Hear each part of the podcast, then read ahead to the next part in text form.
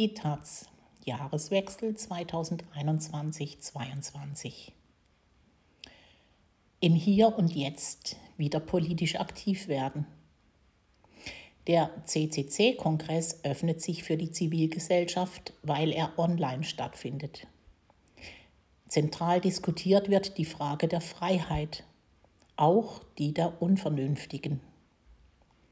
Von Johannes Drostowski. Der RC3 tut der Zivilgesellschaft gut, besonders weil er online stattfindet und nicht wie bis zur Pandemie in riesigen Hallen.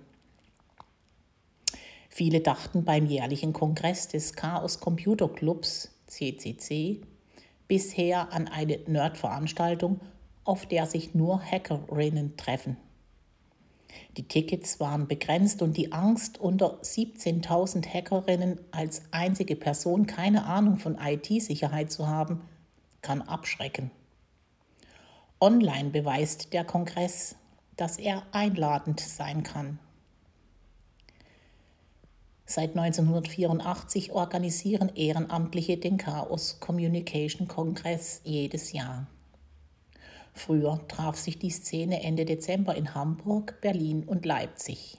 Jetzt findet das Ganze wegen Corona zum zweiten Mal als Remote Chaos Experience RC3 im Internet statt.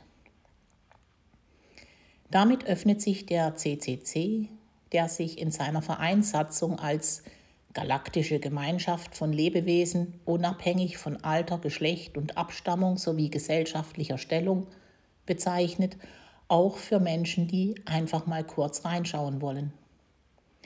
Ein 40-minütiges Gespräch über Chinas Sozialkreditsystem kann man sich zwischen den Jahren ja mal ganz entspannt auf der Couch lungernd ansehen. Dabei kommt die RC3 zum richtigen Zeitpunkt.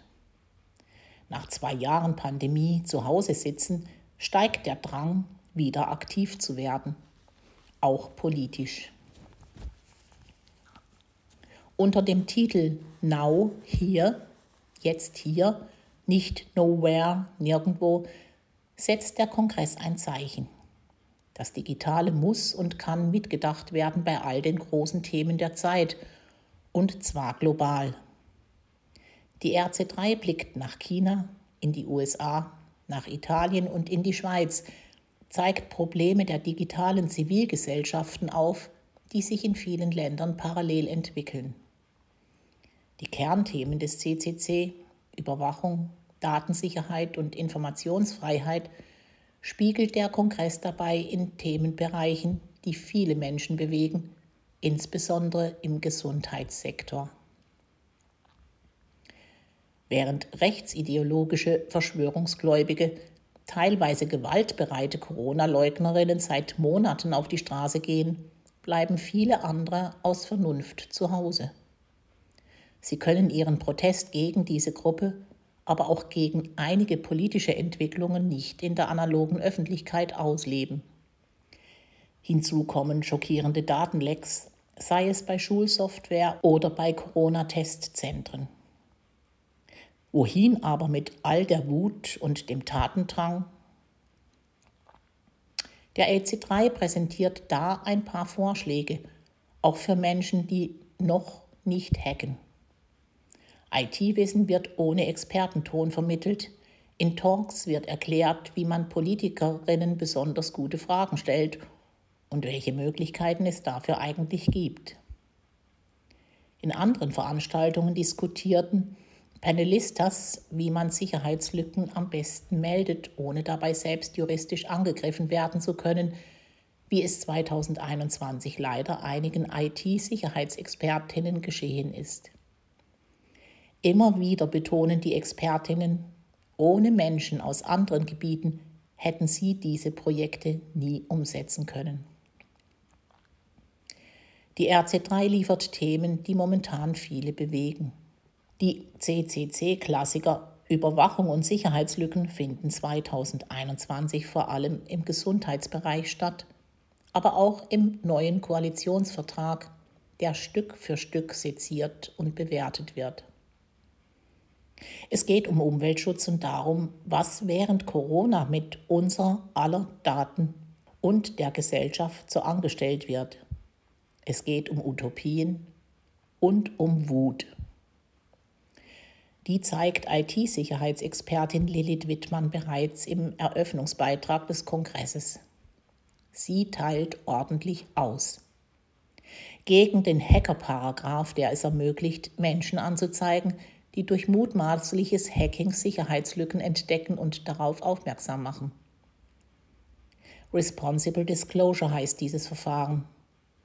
Wittmann wurde 2021 deswegen von der CDU angezeigt, nachdem sie deren Wahlkampf-App untersucht und ein großes Datenleck gefunden hat. Inzwischen wurde das Verfahren eingestellt. Doch die Enttäuschung bleibt, auch darüber, wie der Staat mit Daten umgeht, für die Bürgerinnen mit ihren Steuern gezahlt haben, etwa zu Wetterlagen, aber auch Verkehrsaufkommen. Über offene Schnittstellen sind diese Daten frei abrufbar. Und eigentlich ist der Staat verpflichtet, diese Schnittstellen zu protokollieren und nutzbar zu machen. Wittmann und andere haben dafür 2021 eine Seite ins Leben gerufen, auf der sie selbst die von ihnen entdeckten Schnittstellen protokollieren. So können die Daten etwa für eigene Wetter-Apps genutzt werden oder in die OpenStreetMap eingepflegt werden. Wittmann nennt das Daten aus staatlichen Systemen befreien. Doch nicht alle Behörden unterstützen das. Manche verändern die Schnittstellen nachträglich, erschweren so die Arbeit der digitalen Zivilgesellschaft. Manchen Lichtblick sehen Sie und Co-Moderator Honk Hase im Koalitionsvertrag. Etwa die Abkehr von Hackbacks, also der Möglichkeit, Hacker zurückzuhacken und damit die Zuwendung zu ziviler, defensiver Cybersicherheit. Es sind Lernfortschritte der Regierung erkennbar.